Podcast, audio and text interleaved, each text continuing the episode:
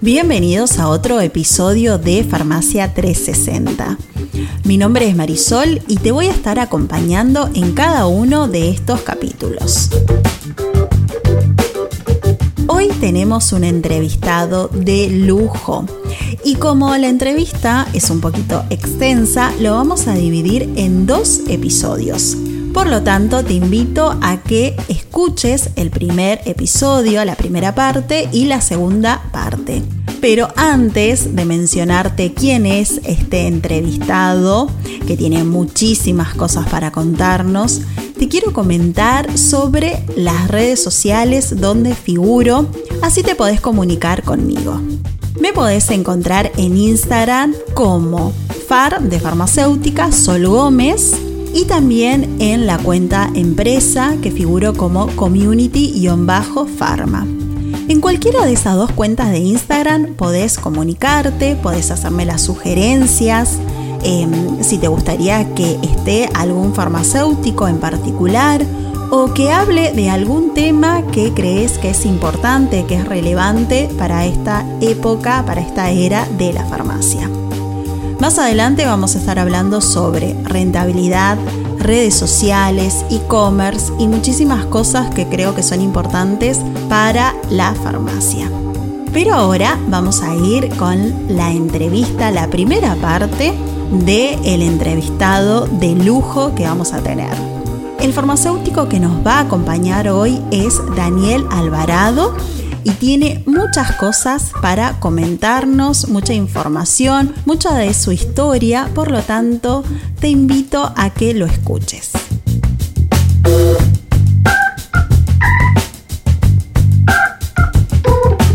Bueno, le damos la bienvenida a Daniel Alvarado, que es farmacéutico y tiene muchísima historia para contarnos, así que es un honor tenerlo en este podcast para farmacia y poder conocer a este farmacéutico emblemático que tenemos.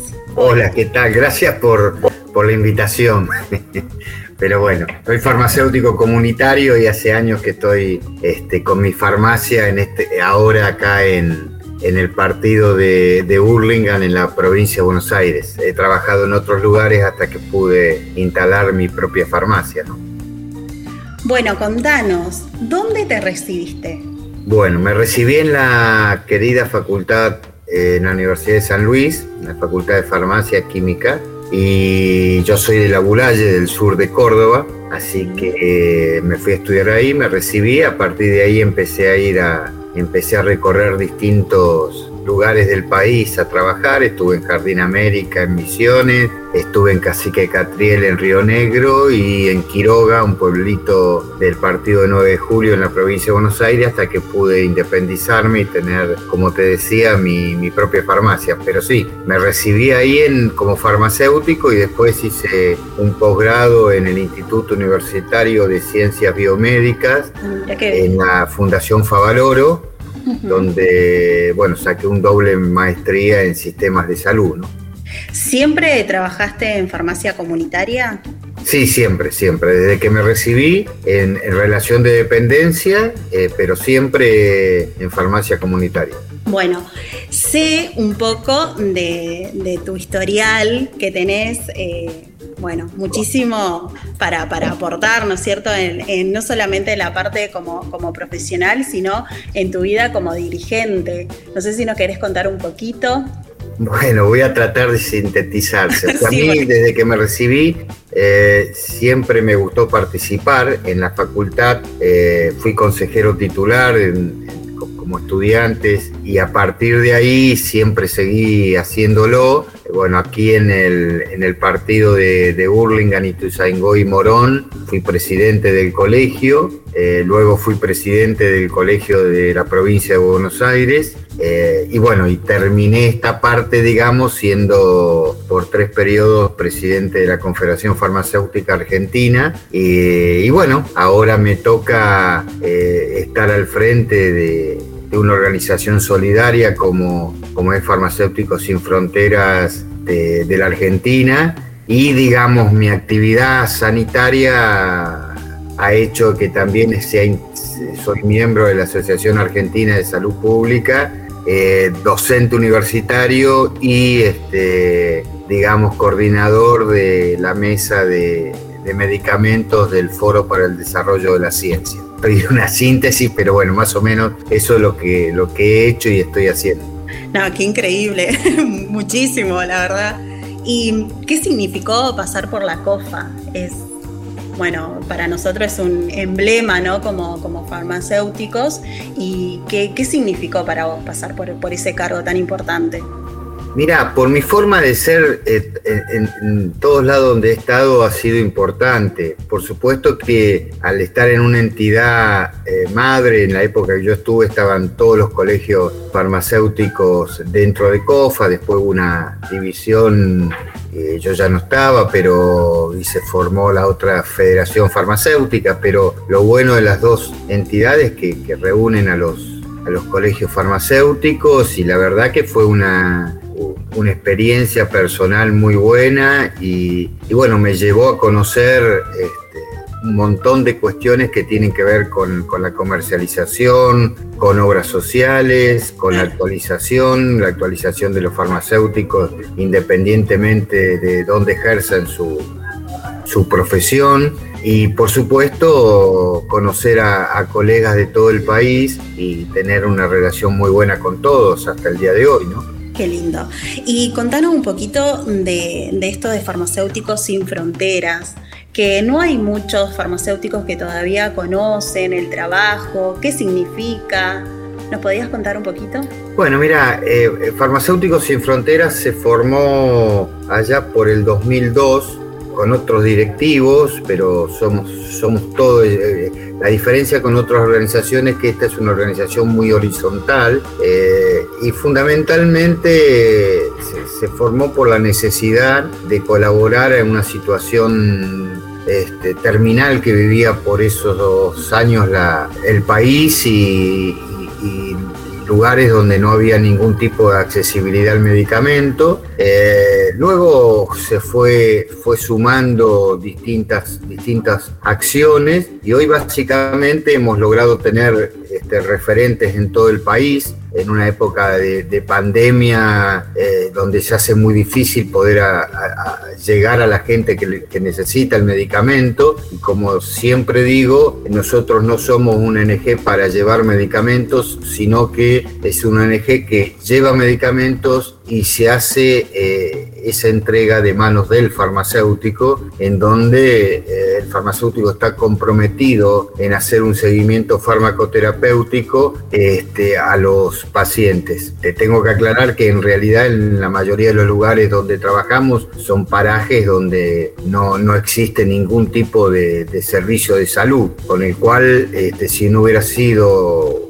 esto no hubiera sido posible si no se hubieran formado referentes en, todo el país. Por ejemplo, el, proyecto último, aunque estamos en más de 10, 12 provincias haciendo eh, determinadas acciones, este, si no hubiera sido por los referentes que tenemos, por ejemplo, en la provincia del Chaco, este, tanto colegas nuestros como Miriam en, Sausalito, eh, Ariel en Castelli, en, Entrada del Impenetrable, Claudia Vergara en Tres Isletas y dos colegas excepcionales en, en Charata, este, con esta pandemia, con el tema del COVID, no hubiéramos podido realizar ninguna, este, ninguna acción. Y con ello, sumado en ese caso con la facultad que existe de farmacia en Roque Saiz Peña, se ha hecho un trabajo muy bueno. Y la otra parte en donde los farmacéuticos no hemos sido preparados, digamos, en la facultad, eh, nos, hemos este, abocado a tener capacitaciones con, temas relacionados con emergencia o catástrofes, en lo cual hoy contamos con, farmacéuticos preparados, porque una de las cosas que hemos aprendido, que cuando existen este tipo de catástrofes, que uno nunca quiere que sucedan, eh, hay que estar preparado porque eh, si uno no está preparado lo que hace es restar y no sumar. Y bueno, este año hemos tenido entre el año pasado y este un par de acciones en este sector, como ha tenido que ver el sismo en San Juan, donde los colegas de San Juan trabajaron muy bien. Eh, hemos tenido el incendio acá en el Bolsón eh, y los incendios en Córdoba, los incendios en San Luis y Tucumán.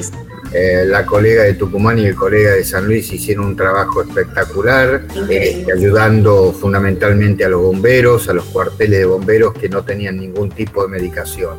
Eso es, una, es la otra parte de Farmacéuticos Sin Frontera y una tercera que es la relación con las universidades y el participar en foros, donde ahora en estos momentos estamos participando activamente en un foro donde que hemos sido invitados, donde está la OMS, OPS, UNESCO, eh, universidades, este, la Academia Nacional de Medicina, este, Médicos Sin Fronteras, este, y bueno, hemos sido invitados este, como farmacéuticos sin fronteras, así que podemos participar activamente y tener una, una posición como farmacéuticos con respecto a la accesibilidad, con todo lo que tiene que ver con vacunas, con todo lo que tiene que ver con transferencia de tecnología, con patentes. Y bueno, eh, digamos, estamos, estamos a full, pero, pero contentos, ¿no? Tengo que aclarar que Farmacéuticos Sin Fronteras es una organización totalmente este, solidaria, donoren, eh, donde uno entrega eh, el, el, tiempo que le puede entregar. Por suerte somos muchos y a veces cuando uno no puede aparece otro que hace el trabajo. Por eso te decía que era muy, muy horizontal, ¿no? Claro. No, no, pero qué lindo trabajo. Bueno, yo hace muy poquito que me integré.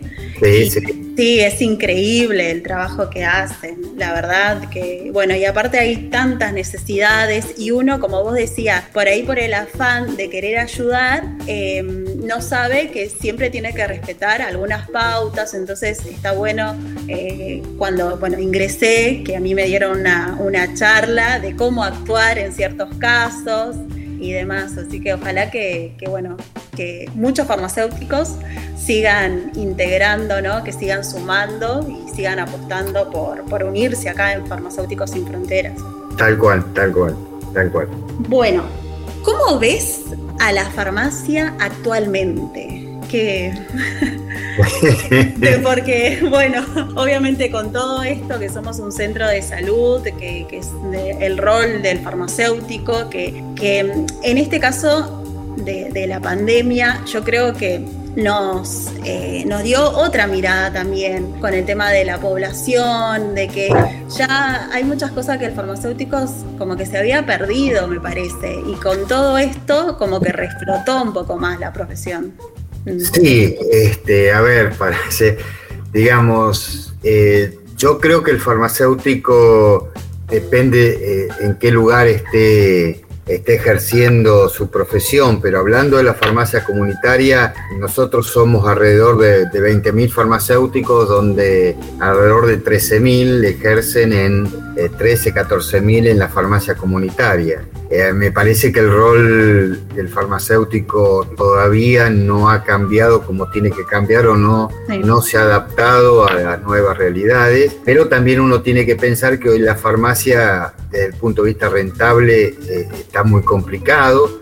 Eh, está muy complicado porque aparte el país está complicado, tenemos el 40% de pobres, el 60% de los niños o menores de 14 años son pobres, las obras sociales no tienen un peso, eh, se hace muy difícil estar en, este sistema, pero yo creo que el farmacéutico, la única manera de, seguir existiendo es, trabajando de farmacéutico.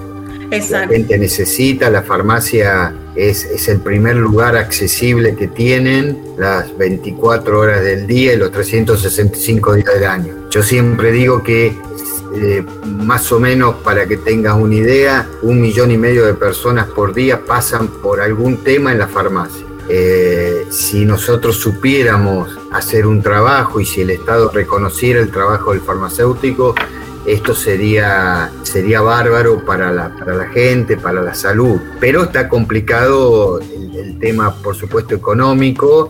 Eh, está viendo fundamentalmente en los centros urbanos grandes centros urbanos una concentración este, muy importante de, farmacias, cada vez hay más cadenas, y esto mirándolo desde un punto de vista que cuando uno se recibió, el 95, el 98% de las farmacias eran unipersonales. Bueno, eso ya no ya, ya no existe, ha ido cambiando y bueno, uno tendrá que adaptarse rápidamente a esto, sino que puede llegar a desaparecer y con inclusive esto se ha acelerado muchísimo con el avance de la tecnología, con, toda la parte virtual, con todo el tema.